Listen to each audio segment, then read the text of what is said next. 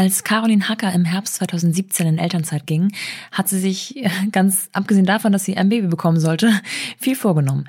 Schon länger schlummerte in ihr der Wunsch, sich selbstständig zu machen. Und als Caro beschloss, zwei Jahre Elternzeit anzumelden, dachte sie, das ist ihre Chance. Die Idee wird kommen, wie eine Idee, mit der sie sich selbstständig machen wird dass genau diese Idee dann tatsächlich rund um den ersten Geburtstag oder so wie Caro sagen würde, nachdem sie bereits ein Jahr ihrer beiden Elternzeitjahre verbraten hatte, tatsächlich auf dem Tablett vor ihr lag, da konnte sie es kaum glauben, denn das war eigentlich gar nicht die Idee, mit der es dann doch in die Selbstständigkeit gehen sollte. Caro erzählt mir davon, wie es ist, wenn das Umfeld eigentlich immer nur sagt, das kannst du doch nicht machen. Wozu hast du denn studiert? Du musst zurück in deinen alten Job. Je länger du draußen bist, desto schwieriger wird es wie sich das Ganze entwickelt hat und eigentlich ganz eigenständig Fahrt aufgenommen hat und wie Caro Baby und Business balanciert, das erzählt sie mir in diesem Gespräch. Viel Spaß bei dieser Folge von The Mumpany mit Caroline Hacker, The Architect Mom.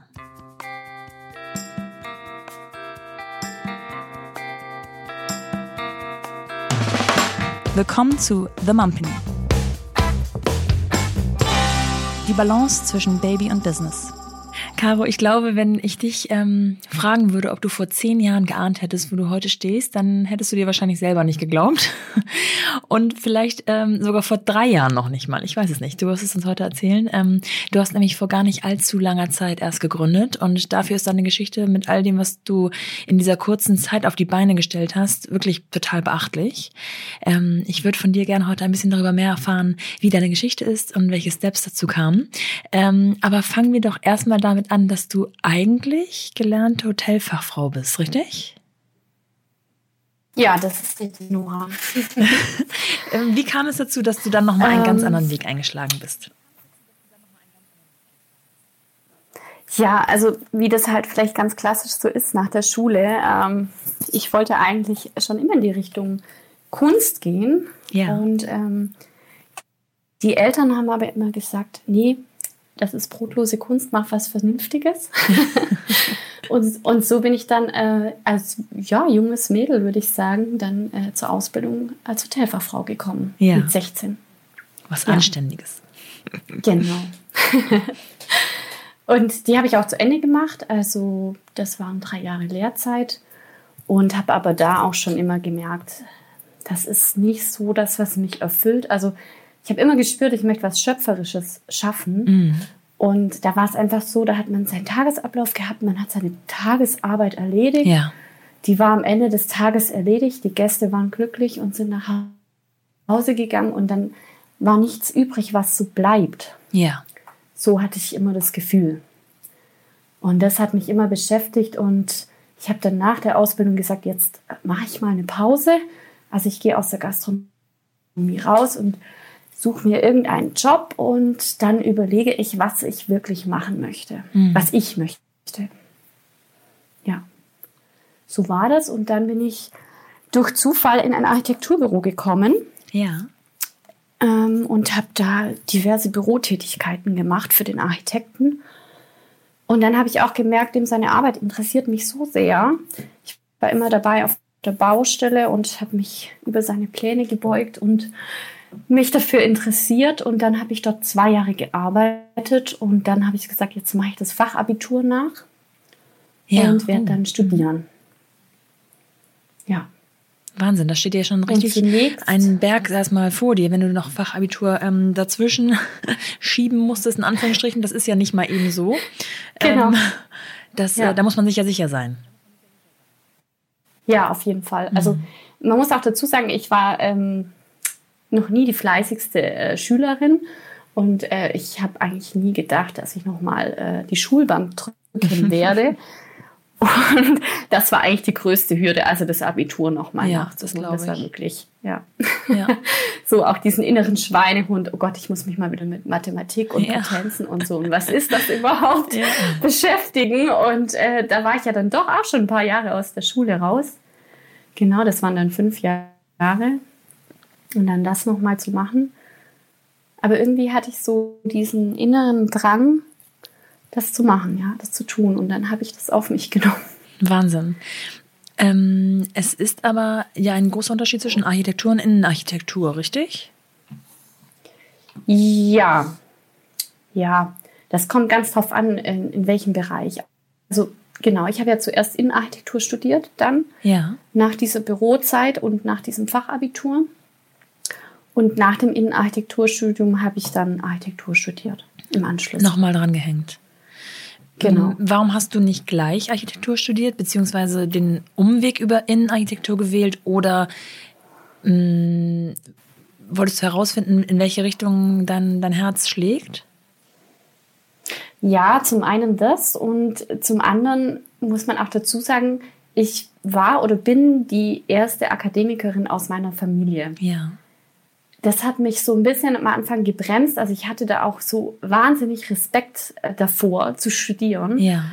wenn man einfach aus einer Arbeiterfamilie kommt und äh, niemand diesen Weg äh, vorangegangen ist oder der dich dann auch an die Hand nehmen kann. Ja. Also ich war da einfach vom Selbstbewusstsein her noch nicht so aufgestellt und dann dachte ich, ach komm, mach's mal Innenarchitektur. Ja. Das klingt nicht ganz so komplex und äh, das kriegst du bestimmt hin. Und auch natürlich auch, um ein bisschen auszutesten, ähm, wohin geht die Reise und ja, und dann habe ich so einen Schritt nach dem anderen gemacht, sage ich heute immer. Ja. Ähm, wie lange waren diese beiden Studiengänge gemeinsam? Also Innenarchitektur habe ich mit ähm, auf Bachelor studiert. Mhm. Da war ich die erste Bachelor-Generation tatsächlich. Mhm. Das habe ich acht Semester studiert mit Ja. Bachelor-Thesis. Und dann das Diplom an der TU München für Architektur habe ich dann in sieben Semestern gemacht. Also Ah, ja. inklusive Diplom, ja. Und wie alt warst du, als du dann Genau. da mit fertig warst? Ja, ich habe die Diplomarbeit, ich weiß es nicht mehr ganz genau, es waren so ein paar Tage vor meinem 30. Geburtstag, Ah ja. Habe ich dann diplomiert. Das war bestimmt eine gute Party dann auf jeden Fall. Alles Ja, ähm, war eine gute erledigt. Party. ähm, wie ging es dann mit dir weiter? Hast du jemals als Architektin gearbeitet? Ja, ich habe direkt nach dem Diplom äh, bin ich dann ähm, als Architektin gestartet, beziehungsweise es nennt sich Architektin im Praktikum. Ja. Man muss erst zwei Jahre äh, Praxis in Baden-Württemberg haben, um sich dann in die Architektenkammer eintragen zu lassen und diverse Schulungen äh, quasi auch nachweisen können und diese ganzen Leistungsphasen, dass man dort auch tatsächlich dann als Architektin gearbeitet hat. Ja. Und das habe ich dann tatsächlich gemacht. Als angestellte Architektin aber. Ja, genau. Und hattest du da schon den Drang, mh, nicht nur jetzt was zu hinterlassen, was du ja vorher in deiner ähm, Ausbildung nicht so richtig vorgefunden hast, sondern auch selbstständig zu arbeiten? Ja, also den Drang hatte ich eigentlich schon die ganze Zeit in mir drin. Also auch während dem Studium habe ich immer freiberuflich für verschiedene Architekturbüros gearbeitet und war auch so immer tätig und habe mir das Studium finanziert. Und mir hat dieses freie Arbeiten hat mir schon immer gefallen. Also ich konnte mir, das war zwar schon noch etwas eingeschränkt, weil ich habe ja für Büros gearbeitet, aber ich konnte mir schon auch die Jobs dann aussuchen, was mir Spaß macht. Und dann fix in einem Büro angestellt zu sein für ein Projekt, wo man jetzt dann nicht so unbedingt die Leidenschaft vielleicht auch dafür hat, da hatte ich schon immer den Wunsch, ähm, ja, ich möchte wieder was Freies machen, was für mich machen. Das habe ich da schon ganz stark gespürt oder auch immer mitgeteilt beim Kollegen. Ja. Die wussten also schon, hm, könnte sein, dass Caro nicht lange bleibt. Ja, genau. ja, ich bin, ich bin oft, äh, oftmals von der Baustelle gekommen und hatte dann irgendeine fixe Idee und habe gesagt, hab zu meinem Kollegen immer gesagt, mit dem mache ich mich selbstständig. Also das, das, das könnten wir doch machen. Ich versuchte immer noch einen Partner zu finden, der mit mir Ah, dann ja, ja, aussteigt quasi. Okay, also an Ideen hat es dir nicht gemangelt offensichtlich. Nein. genau. Ähm, wann bist du, ich muss, ich muss mich einmal ganz kurz räuspern, ich habe irgendwie einen Frosch im Hals, eine Sekunde. Ja. Entschuldigung. Ich wollte jetzt nicht ins, äh, ins Ohr husten, das werde ich natürlich rausschneiden. Ähm, ähm, in welchem Jahr befinden wir uns jetzt? Also du hast äh, mit 30 ähm, alles abgeschlossen, hast dann zwei Jahre angestellt gearbeitet. Welchem, in welchem Jahr spielen wir uns jetzt gerade ab? Genau, dann sind wir gerade in 2017, als Ah, okay. ich dann äh, in Mutterschutz ging und unsere Tochter auf die Welt kam. Okay. Verstehe. Ähm, hast du schon von Anfang an, weil ich weiß ja jetzt schon so ein bisschen deine Geschichte und ich weiß, ja. dass du dir für diesen Mutterschutz ähm, und die Elternzeit anschließend richtig viel vorgenommen hast. Ähm, was ich aber noch nicht weiß, ist, ob das erst innerhalb des, der Elternzeit sozusagen in dir hochkam oder ob du schon mit dem Gedanken in die Elternzeit gegangen bist. Also du hast dich verabschiedet von deinem Angestelltenjob und ähm, hast gedacht, jetzt kriege ich erstmal mein Baby. Ja. Und ähm, hast dir wahrscheinlich auch ein bisschen Zeit gelassen, um auch anzukommen. Ne? Man muss ja erstmal Mama werden und sich einleben. Wie hast du diese Zeit erlebt für dich?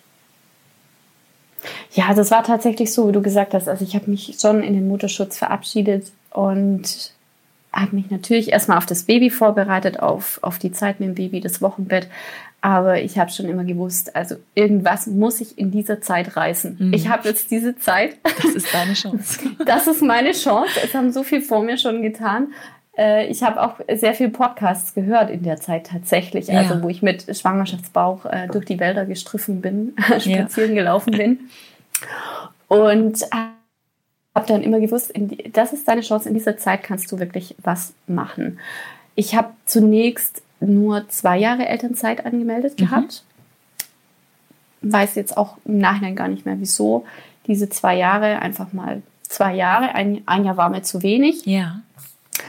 Und ja, aber es hat dann, es, es hat dann ein bisschen gedauert. Also ich war dann erstmal Mama und dann habe hab ich auch ständig dieses Gedankenrad hat sich immer gedreht, was könntest du denn machen? Ja, ja. Also ähm, es, hat, es kam noch nicht so die Idee geflogen. Ich habe wirklich äh, nächtelang auch manchmal gegrübelt, äh, was denn sinnvoll wäre. Also ich wollte halt auch was Sinnvolles ja, natürlich. machen, jetzt mhm. nicht irgendwie, irgendwie eine App raushauen oder so. Ja. Ähm, das war mir dann schon auch ein bisschen zu einfach, genau. Also wirklich was, was man auch braucht. Und habt ihr das selber Druck gemacht oder konntest du mit diesem hausgemachten Druck ganz gut umgehen? Nee, damit konnte ich eigentlich ganz gut umgehen. Also es, es war ja alles noch so innerhalb vom ersten Jahr von der Elternzeit. Ich war noch ganz entspannt. Und ich hatte ja auch noch keinen Plan. Also ich habe es einfach laufen lassen, auch meine Gedanken. Und habe ähm, verschiedene Ideen auch schon ein bisschen durchgespielt auf dem Papier. Ähm, habe mir dann ein Buch angelegt und habe einfach auch ein bisschen mit mir selber gearbeitet in dieser Zeit. Ja.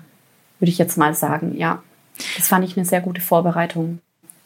Wann kam die, diese eine Idee, die es dann im Endeffekt geworden ist? Ähm, und wie kam sie dir?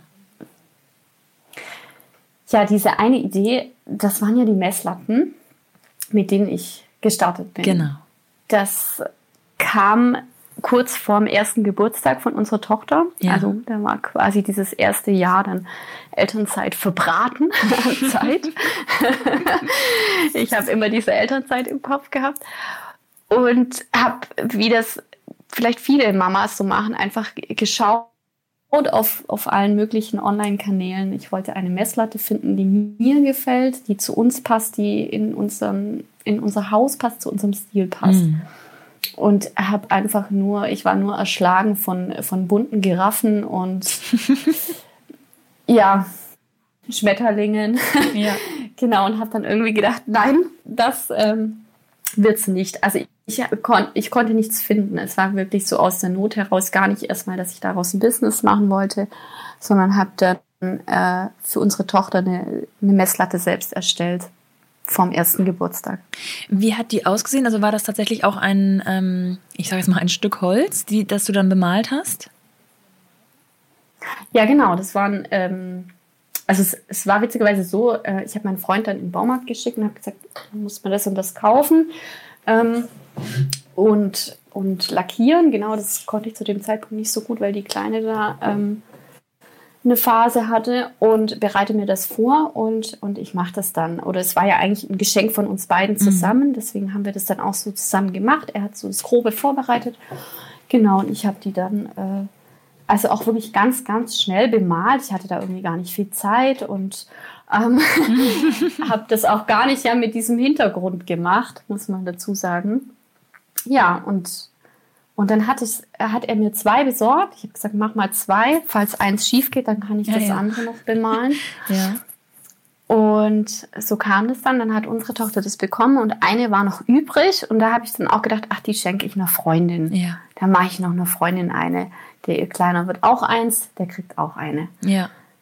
Wenn man jetzt de deine Messlatten heutzutage sieht, sind die nicht mal eben schnell gemalt. Die sind wunderschön, sehr detailliert und mit toller ähm, ja, Typo, mit toller Kalligrafie eigentlich. Liegt dir das sowieso oder hast du, ähm, hast du dir da Hilfe geholt, sag ich mal? Oder ähm, kommt dir da vielleicht auch dein Studium entgegen? Ja, also Typografie hat mich schon immer interessiert auch im Studium. Ja. Also das Studium kommt mir da natürlich auch äh, sehr gelegen, denn ein großer Teil vom Studium war einfach wirklich, äh, wie präsentiere ich meine Projekte. Mhm. Und da haben wir natürlich viel auf Typografie und Layout gesetzt. Ah, okay. Und ähm, das kommt mir auch jetzt in meiner Arbeit immer noch äh, sehr gelegen. Aber das Handlettering so an sich ist es ja, ähm, ja. am Anfang gewesen. Das habe ich tatsächlich schon schon sehr viele Jahre vorher äh, unbewusst immer gemacht. Also dass ich sehr viel äh, mit Schrift gearbeitet habe, überall und auch auf handschriftlichen Plänen oder so ah ja, das Ganze äh, ja auch kriegt ja auch da ein Gesicht durch eine individuelle Handschrift und genau. Also es kommt mir schon kommt mir schon alles so ein bisschen gelegen oder es wird, wird rund, sagen wir mal so. Jetzt hast du die zweite ähm, Messlatte gar nicht für dich selber benutzt oder gebraucht, weil die erste schon schön genug war offensichtlich und hast sie verschenkt. Genau. Ähm, das kam wahrscheinlich sehr gut an, schätze ich jetzt mal. Ähm, aber so wird ja noch kein Business draus. Wie ging es weiter, dass das ähm, Fahrt aufgenommen hat?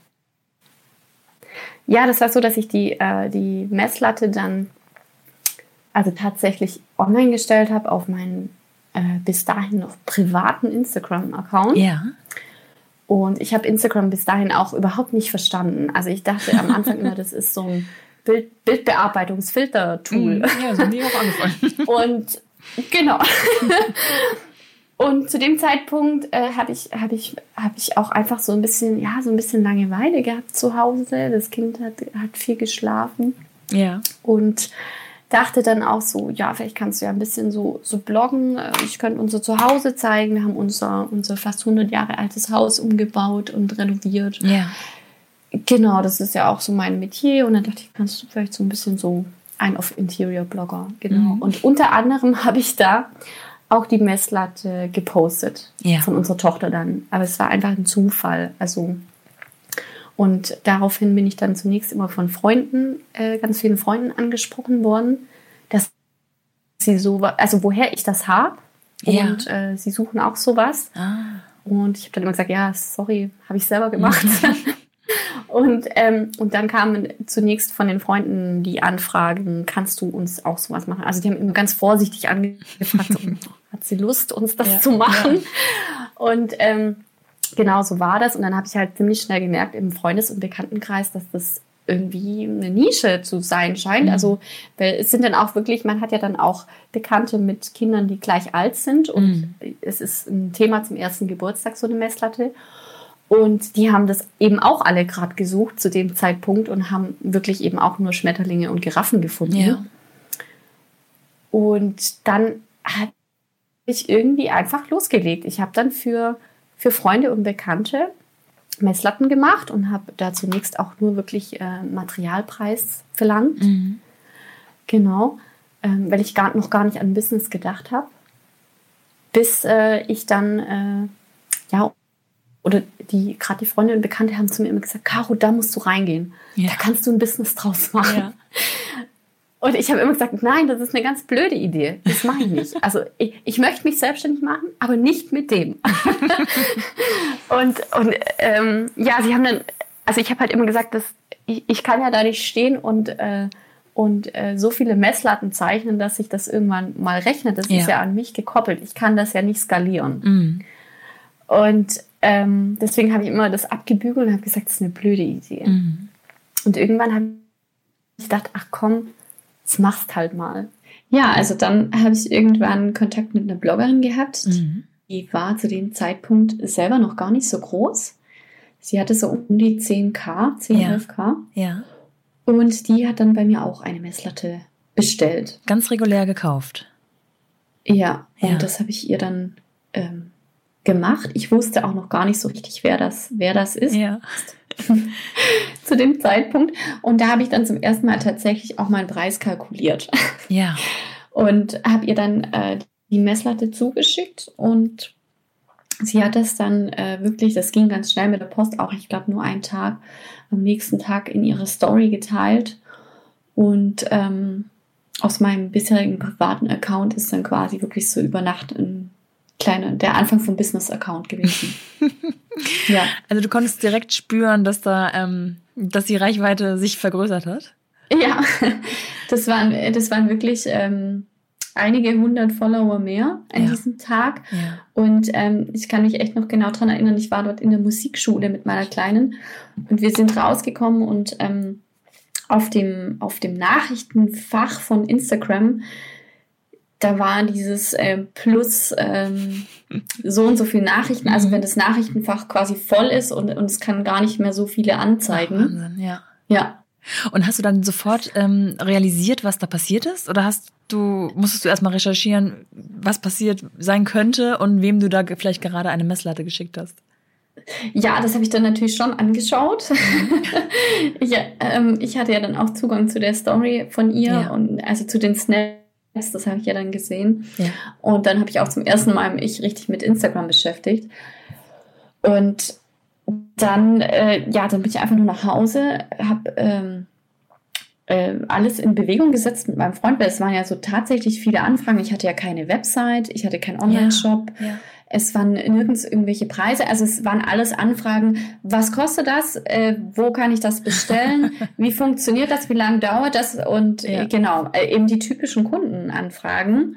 Und ich hatte ja auf das alles keine Antwort in dem Moment. und ähm, dann haben wir eigentlich, ja, ist irgendwann abends die Kleine ins Bett und dann habe ich mich hingesetzt, dann habe ich zu meinem Freund gesagt, jetzt, jetzt muss ich irgendwie diese Anfragen ähm, beantworten mhm. Von den vielen Menschen und habe das dann erstmal natürlich alles über Instagram gemacht. Auch wie mühsam am Anfang. Zwei, ja, das war, das war so mühsam. Und ich habe dann ich kann ja auch nicht über Nacht äh, irgendwie eine, einen Online-Shop aus dem Boden stampfen, nee. vor allem nicht mit, mit einem einjährigen Kind. Mhm.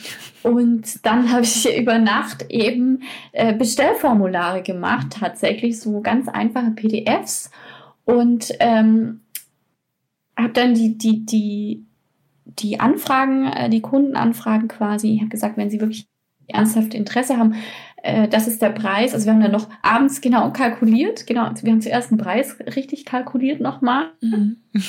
und äh, haben uns dann nochmal drüber gesetzt. Und dann haben wir das ähm, per Instagram weggeschickt und äh, gebeten, wenn es ernste Anfragen sind, die sollen dann eine E-Mail äh, schreiben. Ich habe mir dann auch einen E-Mail, also E-Mail-Account schnell eingerichtet, ja. äh, weil ich hatte ja nur einen privaten Account bis mhm. zu dem Zeitpunkt, genau habe mir dann schnell eine E-Mail-Adresse eingerichtet. Das geht ja heutzutage relativ gut. Und, und dann haben die Kunden, die wirklich Interesse hatten, angefragt. Die haben dann ein Bestellformular bekommen, haben das also ausgefüllt, eingescannt, wieder zurückgeschickt. Und dann hatte ich so an die, ich glaube, in den ersten Tagen, es waren so knapp um die wirklich 50 Bestellungen. Wahnsinn, ja. Ähm, was jetzt vielleicht ähm, jemand, der jetzt einen Online-Shop hat, wo jetzt äh, Produkte auf Lager liegen, der sagt sich, naja, 50 Bestellungen. Aber das waren ja alles, man muss sich das ja so vorstellen, der Kunde hat ja, genau, der Kunde hat ja auch noch nicht mal gesehen, was bekommt er dafür. Ja. Also ich war so geflasht, dass ich dann halt dachte, oh Gott, die, die, die haben von mir keinen Shop, kein Impressum, kein gar nichts. und die vertrauen mir, die, die, die fragen schon, wo können sie das Geld hin überweisen? Die fragen schon, obwohl sie noch gar nicht wissen, ob ich das überhaupt stemmen kann. Also yeah. das war für mich so ein, erstmal schon so ein große, großer Druck irgendwie so. Ja. Und Genau, und wenn man dann auf einmal ähm, 50 Bestellzettel an der Wand hängen hat und eigentlich noch gar nicht selber realisiert, okay, da entwickelt sich gerade ein Business draus, dann war das schon schon viel am Anfang, ja. Ja, das glaube ich. Habt ihr genau. da schon gedacht, okay, das, ähm, wow, jetzt geht's los? Also, äh, oder dachtet ihr, okay, wir arbeiten jetzt erstmal ab und man kann gar nicht so richtig nachdenken? Genau, wir haben erstmal abgearbeitet. Also mein Freund ist dann, ähm, hat dann das Holz besorgt der hat die Messlatten dann eben auch vorbereitet wieder. Mhm. Und ich habe mich dann wirklich jeden Abend, nachdem die Kleine dann im Bett war oder auch teilweise mit ihrem Tragetuch, habe ich mich dann dran gemacht. Also man muss ja erstmal 50 Messlatten malen. mit einjährigem Kind. Also Ja. ich weiß nicht mehr genau, ob es 50 waren, aber so um den Ja. Dreh. Und dann ha haben wir einfach erstmal abgearbeitet, genau. Ja, so ist es gestartet. Wahnsinn. Und, Und zwischendurch habe ich mal noch schnell das Gewerbe angemeldet, genau. ja, ich wollte gerade sagen, du hast offiziell, glaube ich, gegründet im November 2018, ne? ja, genau. Ähm, also wir, wir befinden uns jetzt gerade ähm, äh, Ende 18 mit einem einjährigen Kind und einer Idee, die du eigentlich gar nicht so haben wolltest. Ja. genau. Und dann hast du gesagt, okay, jetzt na klar, Gewerbe anmelden, das muss ja irgendwie alles seinen offiziellen Weg Genau. gehen. Ähm, das heißt, du bist jetzt noch nicht mal anderthalb Jahre oder gerade eben anderthalb Jahre überhaupt selbstständig. Also So was knapp, ich, ja. Ne, das, was ich am Anfang angesprochen habe, es ist noch, noch kurz. Und wenn man sich deine Website heute anguckt, wenn man sich deinen Instagram-Kanal anguckt, es sieht total professionalisiert aus. Also es sieht überhaupt nicht mehr danach aus, dass du für eine Freundin und für dich mal eben kurz eine Messlatte gemacht hast und daraus irgendwas entstanden ist, sondern es sieht total ja, das sieht super aus. Also ich finde es sehr, sehr ästhetisch, sehr ansprechend. Das passt natürlich auch zu dem, was du mit deinem Studium und so weiter schon eh jahrelang sozusagen mit dir rumgetragen hast. Ähm, wann hast du dir ähm, die Zeit nehmen können, das Ganze so professionell aufzuziehen? Hast du da Hilfe in Anspruch genommen? Hast du das alles selber gemacht? Ja, also zunächst habe ich dann erstmal die Bestellungen abgearbeitet damals und dann habe ich gesagt, ich brauche auf jeden Fall einen Online-Shop, ist ja klar. Also da Mhm. führt ja kein Weg dran vorbei, auch ähm, Datenschutz und die ganzen Dinge, die im Hintergrund ablaufen. Und natürlich auch, um die Bestellvorgänge zu vereinfachen für den Kunden, für mich. Das war natürlich dann auch super viel Zeit, immer dieses ganze Hin und Her per E-Mail. Hm. Und dann habe ich über Weihnachten äh, 2018 genau, habe ich selbst noch den Online-Shop gemacht, Ja. den ersten Online-Shop. Und ähm, der ging dann am 1. Februar 19 live quasi. Ja. Und wenn man muss einfach dazu sagen, es, es, ich habe es alles selber gemacht und selber natürlich ja, immer noch jeden Abend die Messlatten erstellt. Und dann dauert es ja einfach so seine Zeit. Dann kann man ja nicht, wenn man jetzt sich einfach mal eine Woche hinsetzt, dann kann man einen Online-Shop gut starten, aber mit Kind und Ja. Kegel und allem drumherum dauert es eben einfach seine Ja. Zeit. ja. Und da ist mir dann echt schon ein Riesenstein vom Herzen gefallen. Und dann haben sich die Bestellungen natürlich aber auch erhöht aufgrund des Online-Shops. Weil dann war es ja auch irgendwie wieder was Greifbares. Ähm, der Kunde ähm, hatte mehr Vertrauen, es waren mehr Bilder oben. Genau, dann war es ja alles ein bisschen äh, professioneller dann im nächsten Step. Aber immer noch alles individuell handgemacht und ähm, ja, das Genau. Das heißt, so eine Messlatte, das dauert ja sicherlich ein paar Stunden, bis die von dir persönlich fertiggestellt ist. Ähm, gab es da Ja. einen Punkt, dass du gesagt hast, okay, ich brauche ich brauch, ich brauch irgendein Tool, einen Konfigurator, der das Ganze ein bisschen ähm, ja, skalierbarer macht? Genau, also da war ich dann, äh, oder es gab einen kleinen Zwischenschritt. Also ich habe dann, ich habe dann gedacht, äh, ich muss das drucken. Ich kann das nicht Ah, mehr ja. von Hand machen. Mhm. Also ähm, das war so zuerst der Gedanke, es muss doch irgendwie, ich muss das drucken. Dann habe ich äh, Printcharts erstellt mit fixen Meilensteinen. Also man muss ja dazu sagen, auf den Messlatten kann man ja nicht nur messen, sondern eben auch ähm, die Meilensteine auswählen, was ja. Ja. das Ganze auch so individuell macht.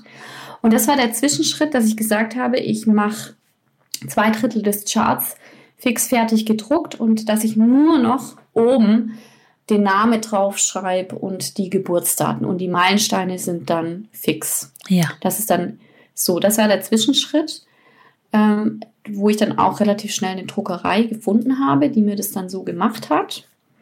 Wie hast du diese Und- Suche angegangen? War das einfach eine Druckerei bei euch in der, in der Nähe oder hast du mehr mit mehreren Druckereien gesprochen? Ähm, das war schon eine Druckerei bei uns in der Nähe, wobei man auch sagen muss, es ist nicht so einfach, auf Holz direkt im Ja. Direktdruckverfahren zu drucken. Also das machen nicht viele. Ähm, es gibt natürlich viele Sachen im Internet, ähm, aber das war für mich jetzt auch nicht die richtige Lösung.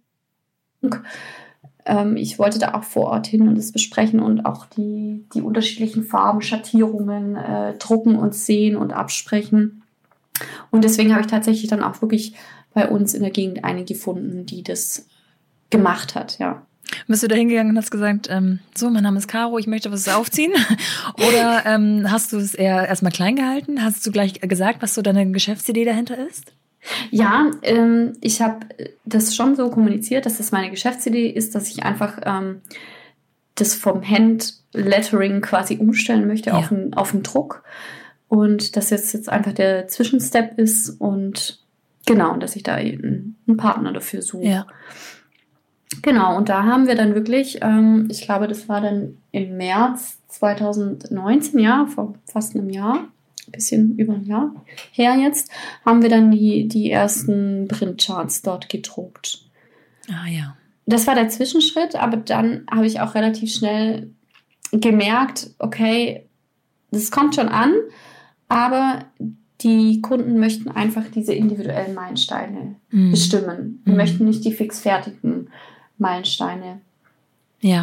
Und dann habe ich mich auf die Suche gemacht ähm, nach einer Agentur oder nach Informatikern, die, da, die mir dann diesen Konfigurator programmieren können ja. für den Shop. Genau. Und den hast du dann auch gefunden, offensichtlich, weil äh, ja. der Shop hat einen sehr einfach zu bedienenden Konfigurator. Ich habe es mal durchgespielt. Ähm, war das dann sozusagen der erste, die erste externe Hilfe, die du in Anspruch genommen hast? Ja, richtig. Das war so die erste externe Hilfe. Ähm, genau, habe mir das auch gut überlegt und ja, da kam auch, man muss auch immer so im Nachhinein sagen, da kam auch immer ganz viel ähm, Kritik und Gegenwind, auch so vom Umfeld manchmal. Ja. Ähm, weil das natürlich auch alles Geld kostet. Und ähm, da haben auch viele dann gesagt, naja, das lohnt sich ja nicht für dich. Mach doch, mach doch dein, deine Handarbeit weiter und ähm, Genau. Denk also das klein. kam schon. Das ist ja die Alternative. Dass man ja, halt, denke ne, klein. Man kann ja. entweder groß denken und dann muss man halt auch mal was mhm. in die Hand nehmen wahrscheinlich, ähm, so als Vorkasse quasi. Genau. genau. Ähm, ja, wie bist du mit diesem... Also ich war ja noch ein, ich war ja noch ein Kleingewerbe zu dem ja. äh, Zeitpunkt und ähm, deswegen habe ich da auch wirklich dann ähm, erstmal bei befreundeten Informatikern nachgefragt, kannst du das machen, kannst du mir das machen? Also ich wollte natürlich auch nicht so viel Geld ja, klar. Ähm, ausgeben. Und weil ich auch, ich war mir nicht sicher am Anfang, wie das ankommt, wenn man das von Handarbeit umstellt ähm, auf einen Druck. Ja. Mhm. Und da haben dann wirklich einige zu mir gesagt, das lohnt sich für dich nicht, so viel Geld in die Hand zu nehmen. Äh, du bist ja ein Kleingewerbe. Mhm.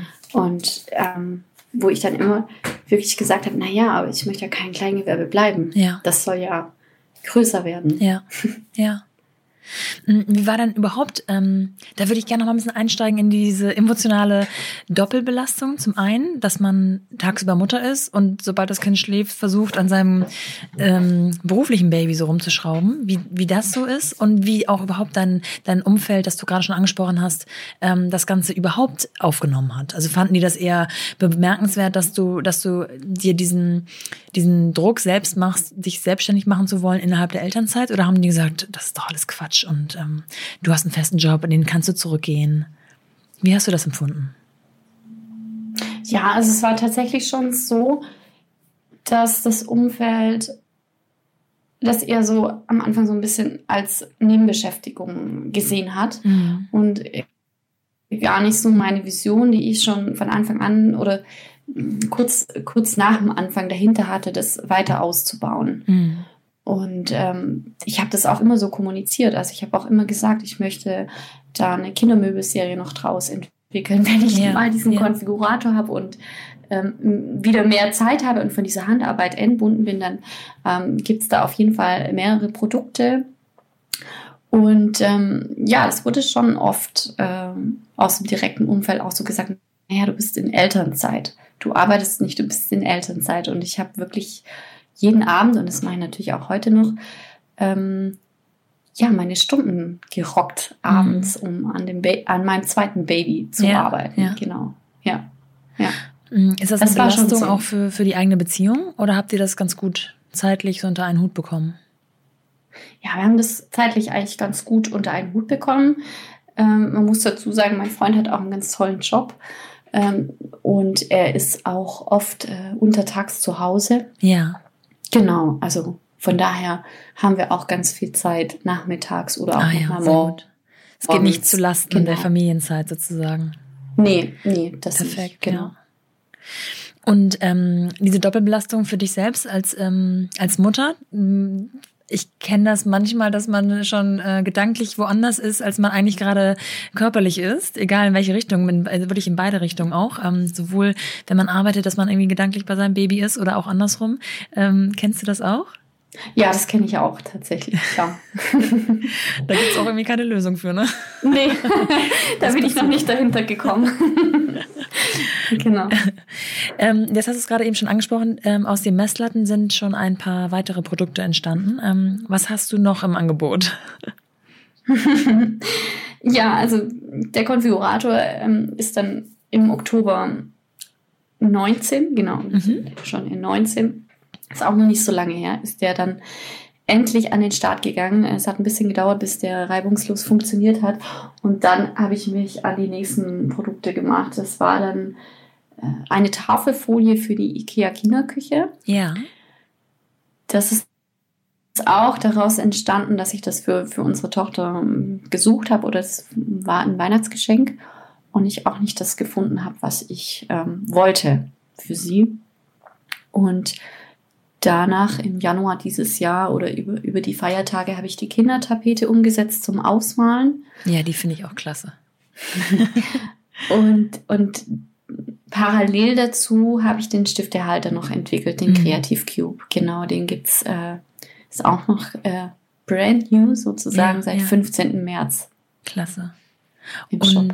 Ähm, jetzt kannst du ja deine Sachen relativ gut kalkulieren. Du kennst deine Materialkosten. Du hast jetzt schon die ein oder anderen Sachen ähm, so optimiert, dass du nicht mehr deine eigene Hand anlegen musst, hätte ich fast gesagt. Ähm, kann das Ganze schon, spürt das Ganze schon äh, Geld in eure gemeinschaftliche Haushaltskasse? Also es könnte schon Geld in die gemeinschaftliche Haushaltskasse spülen, wenn ich nicht schon wieder investiert hätte. genau. ähm, ja, ich habe irgendwo mal ähm, was gelesen von der Anne Burda, das ist auch irgendwie ein Vorbild für mich, ja. die auch mal äh, gesagt hat, äh, wer wachsen will, muss investieren. Und das sehe ich auch so. Mhm.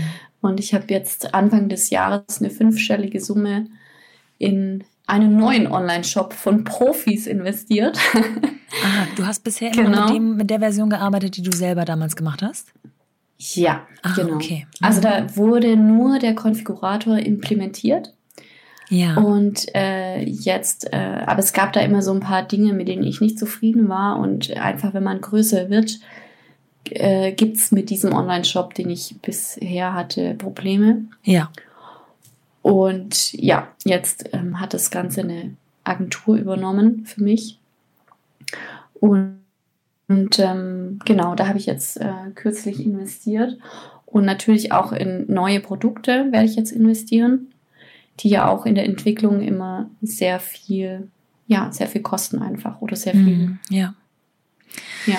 Das finde ich total bemerkenswert, dass du dann immer quasi, man, man kann richtig spüren, dass du so eine innere Motivation hast und an das große Ganze glaubst, was an dem Punkt du noch nicht zu sein scheinst, so für deine eigenen Ansprüche. Also du könntest dich genauso gut ähm, damit zufrieden geben, dass du ein tolles Business aufgebaut hast mit Messlatten, aber ich, man spürt, dass du an noch mehr glaubst. ähm, jetzt frage ich mich, dass man hat ja sicherlich auch mal hin und wieder Tage, an denen es wirklich einfach anstrengender ist, als ähm, man das vielleicht so mit links wegsteckt. Wie motivierst du dich an diesen Tagen oder was, was kannst du ähm, anderen Muttis, hätte ich fast gesagt, an die Hand geben, um dann weiterzumachen und eben nicht zu sagen, oh, das ist, ich bin, ich komme an meine Grenzen.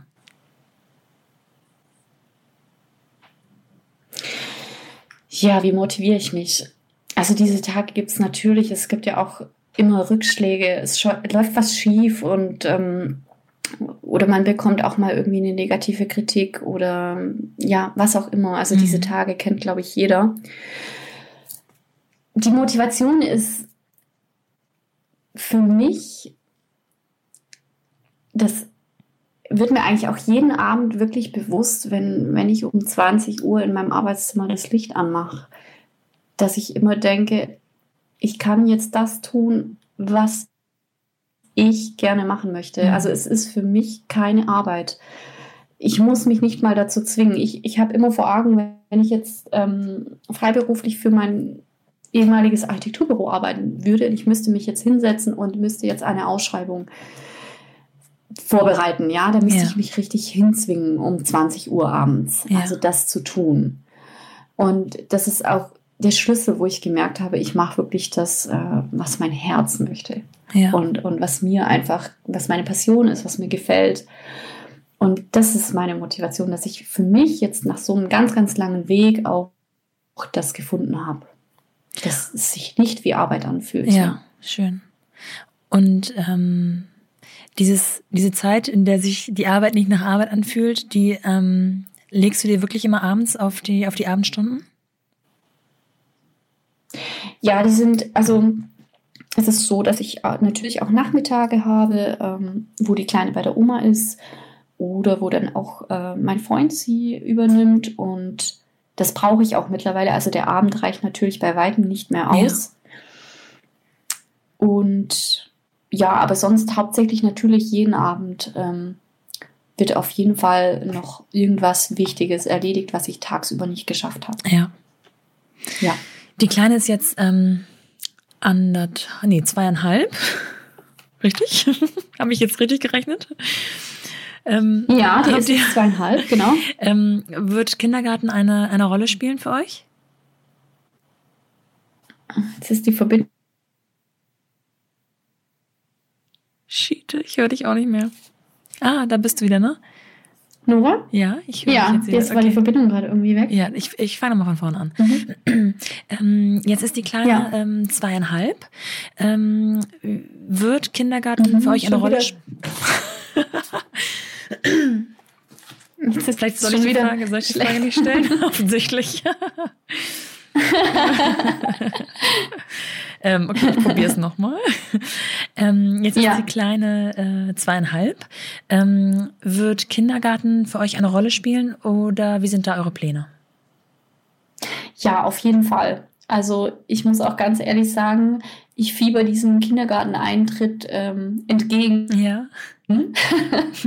Vielleicht noch mehr wie meine Kleine. Ja. Äh, das ist für uns auf jeden Fall ein Thema. Also wir haben für uns als Familie beschlossen, wir, wir möchten sie unter drei nicht fremdbetreut ähm, geben. Ja. aber ab drei in den Kindergarten. Und ich brauche das auch tatsächlich äh, von Ja. der Arbeitszeit her, ja. Und ich bin dann auch wirklich ähm, froh, wenn ich dann äh, einen Rhythmus reinkriegen kann, dass ich wirklich sagen kann, die Kleine ist jetzt im Kindergarten und jetzt ähm, startet mein Alltag so. Genau, und ich kann verbindlich Termine ausmachen, ja. Ja, das wird dir nochmal eine ganze Menge Zeit auch ähm, Ja. für das eigene Business. Ne? Ähm, Ja, zu dem genau. aktuellen Stand, also zum aktuellen Zeitpunkt, kannst du dir ähm, Baby Nummer zwei vorstellen? Hat da, ist da Platz für ein, ein weiteres Kleinkind? Also ich sage ja immer, mein zweites Baby ist Architekt Mom Ja, im ja. Moment. Im Moment kann ich es mir nicht vorstellen, nein. Also ich habe so viel Leidenschaft gerade für dieses zweite Baby, dass ein drittes Baby Ja. gerade zu viel wäre, ja. das verstehe ich. Tatsächlich. Genau. Ich möchte, ich möchte das jetzt ähm, voranbringen. Also ich fieber ja auch dieser Mehrzeit entgegen, die ich dann habe. Aber was danach ist, das können wir offen lassen, ja. Du hast ähm, auf deiner Website auch einen Abschnitt, ähm, der zu deinem Blog führt. Äh, da machst du, glaube ich, in unregelmäßigen Abständen ähm, Einträge und äh, nimmst deine Follower sozusagen so ein bisschen mit, wie du dich auch fühlst und hast einfach ein bisschen Platz für längere Einträge. Und da Ja. habe ich einen Eintrag gefunden, da machst du nach einem Jahr so eine Art Rückblick. Kannst du ein bisschen was über den Eintrag erzählen? Also du meinst den äh, 365 Genau den. Chancen? Ja. Ja. Also rückblickend war dieses äh, Jahr 2019, da hat sich ja am meisten getan, äh, für mich einfach, äh, ja, Wahnsinn. Also was sich im Job getan hat, äh, von den Produkten, wie ich das umgestellt habe. Und ich sehe es einfach auch nach wie vor so, jetzt auch in dieser Zeit, in der wir uns jetzt gerade befinden, das Jahr 2020 hat trotzdem 366 Tage, es ist ja ein Schaltjahr. ne? ja. Ähm, auf dem Blog steht 365. ähm, aber es hat eine Chance mehr, genau. Und so sehe ich das auch. Also ich versuche jeden Tag voll auszuleben, äh, alle Möglichkeiten auszuschöpfen Und ich freue mich auch trotzdem wahnsinnig auf, auf dieses neue Jahr, was da alles noch kommt und gerade im Rückblick auf, auf das letzte Jahr. Ja, ja. Jetzt ist mm, heute Montag. Ja. Und ähm, ich kenne viele in meiner Umgebung, die Montage nicht so sehr mögen. Ähm, ich glaube, das ist was anderes, wenn man das gefunden hat, was man wirklich äh, von Herzen gerne macht und das scheint bei dir total so zu sein. Jetzt ist für dich aber heute sogar noch ein ganz besonderer Montag, wie ich eben gesehen habe in deiner Story. Ähm, du hast geschrieben, was hast du geschrieben? Ähm, geiler Montag, geiler Scheiß oder was? Ja. was ist genau. passiert? ja, ich habe eine, ähm, eine tolle E-Mail bekommen von, von einem Magazin, äh, wo ich meine Presseaussendung tatsächlich hingeschickt habe. Und ich muss auch ganz ehrlich sagen, das war eine der letzten, die ich dorthin geschickt habe. Ich habe die auf meiner Liste gehabt und dachte immer, nee, den schicke ich das nicht, weil da komme ich eh nicht rein. Ja, ja. Das, das, ist zu, das ist noch zu groß, dachte ich immer so. Das, ja. das verschieben wir mal noch ein paar Monate. Es, ich habe mich nicht getraut, aber ich habe dann vor ein paar Tagen ich gedacht, ach komm, ich schicke das denen. Entweder geht es unter im Corona ja. oder, sie, oder sie antworten mir. Und sie haben mir tatsächlich heute Morgen geantwortet, äh, dass sie mein Label sehr spannend und sehr interessant finden und dass eigentlich Kinderlabels nicht bei ihnen vorkommen in der Zeitschrift oder sie haben es sehr schwer bei ihnen. Ja. Und äh, das wusste ich natürlich auch, weil ich die Zeitschrift natürlich sehr gut kenne. Und sie können sich es aber vorstellen auf ähm, vor Weihnachten, genau. Also sie werden mich vor Weihnachten reinnehmen. Perfekt. Also ja. schöner könnte der Zeitpunkt ja für dich gar nicht sein. Ja, perfekt. Ja. Klasse. Ja, Caro, es ist total schön. Es ist auch eine tolle Motivation. Eben, eben. Und ähm, ich glaube, dass du sowieso mit diesem sehr emotionalen Produkt, was es ja einfach ist, ähm, wahrscheinlich unheimlich viel Feedback bekommst, das sowieso schon schön ist, aber auch so emotionalisiert ist. Und ich finde es so klasse zu sehen, dass bei dir so die kleinen Erfolge zu den großen Erfolgen führen und dass man die Chancen einfach ergreifen muss. Und das letzte Beispiel war einfach perfekt, dass du gesagt hast, ich hatte es eigentlich auf meiner Liste und wollte es immer so ein bisschen vor mir herschieben, weil ich noch nicht, ich dachte, ich wäre noch nicht so weit, ich wäre noch nicht mhm. groß genug und warum? Ne? Also probieren und. Genau, man, man muss einfach losgehen. Ja. Also, ja. ja. Also es ist, es ist schon so ein Thema, was mich auch immer begleitet oder was ich auch finde, was einen als Mutter begleitet. Man hat, man hat ja eine gewisse Vorstellung, was möchte man nach außen geben, wie soll es sein. Und ich denke, wir müssen da auch ein bisschen Abstriche machen als Mama mit Kindern, dass man einfach nicht von Anfang an perfekt sein kann. Das, das Packaging kann auch nicht perfekt sein oder, oder die Website eben. Ja, also es war tatsächlich so, dass auch wirklich am Anfang meine ehemaligen Kollegen haben natürlich auch beobachtet, äh, was ich mache. Also ich habe ja versucht, oder das mache ich ja weiterhin, sichtbar zu sein und sichtbar zu werden. Wenn du dann kannst du ja natürlich auch was verkaufen, weil wenn die ganze Welt dich nicht kennt, dann findet dich ja keiner, ja. ja. Und äh, das haben natürlich auch Kollegen von mir äh, gesehen, was ich da mache, oder ehemalige Kollegen, die mich dann auch wirklich angeschrieben haben äh, und gesagt haben, Caro, was machst du eigentlich da? Du bist Architektin und du malst Kindermesslatten. Mhm. Genau, also das, das habe ich schon ganz oft gehört, äh, dieses Feedback am Anfang, wo ich natürlich dann auch schon auch selber mit mir manchmal dann noch im, im Struggle war. Ähm, und dazu auch zu stehen, also dass man auch in eine ganz andere Richtung einschlagen kann und ähm, ja, ja, nicht zurück in den Beruf geht. Ja. Hattest du da, ja. also du hast dir. Oder wie, wie, wie viele Jahre man studiert hat und dann gibt man das jetzt einfach auf mhm. und Genau, und ich habe dann aber trotzdem auch immer, ich bin dann schon auch ins Gespräch gegangen und habe dann auch gesagt, naja, aber das, was ich heute tue, ich kann so viele Dinge aus meinem Studium anwenden und ja. mitnehmen. Ja. Ja. Ja, und es ist ja auch gar nicht sinnvoll, nur weil man sich irgendwann mal für einen Studiengang entschieden hat, daran so sehr festzuhalten, wenn man eigentlich merkt, dass das Herz damit gar nicht glücklich ist. Und das bezieht sich ja auf, bei dir vielleicht gar nicht so auf Studiengang, sondern eher dann auf die Ausbildung in deinem Fall. Ähm, also was wäre, wenn du jetzt einfach nur, weil du damals die Ausbildung angefangen hättest, gesagt hättest, ich muss jetzt in dieser, in dieser Richtung bleiben, ne? Und es macht einen, es erfüllt einen gar nicht auf der anderen Seite. Ja. Ja. Ja, genau. Ja. Und deswegen sind die Montage für mich auch keine Montage, genau wie du ja, vorhin auch gesagt ja. hast. Also es, es ist, ähm, ja, es fühlt sich nicht wie Arbeit an. Und ja, das schön. ist für mich, für mich das schönste Gefühl. Und ähm, dann interessiert mich das nicht, ob ich jetzt so viele Jahre studiert habe und diesen Beruf eigentlich nicht mehr ausübe. Ja. Ich hatte da schon auch selber an mich immer große Erwartungen, aber das, ähm, das zu erkennen auch und das dann auch irgendwann lernen anzunehmen, man kann nicht von Anfang an perfekt sein und, mhm. und das so rausgeben, wie man das möchte. Das ist, glaube ich, auch ein, ein ganz großer Punkt und dann hilft es einfach auch, einfach zu tun, einfach umzusetzen, loszugehen und es wird dann schon. Ja. Genau. Ja. Schöne Botschaft, Caro. Perfekt fürs Ende.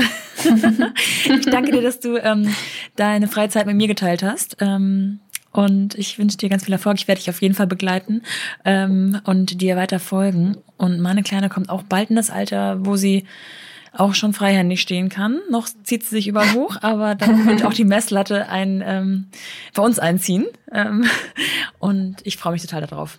Vielen Dank. ja, ich danke dir, Nora. Und wenn ihr jetzt neugierig geworden seid, wie Karos wundervollen Produkte aussehen, dann findet ihr sie unter architect.mom bei Instagram, Architect mit C und Mom mit U oder auf www.architect-mom.de. Beides verlinke ich euch auch nochmal in den Show Notes, so dass ihr alles, was ihr braucht, finden könnt.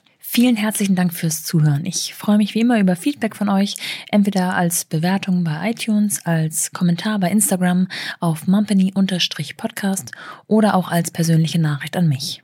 Außerdem freue ich mich, wenn ihr den Podcast weiterempfehlt und ihn auch selbst abonniert. Bis dahin, eure Nora.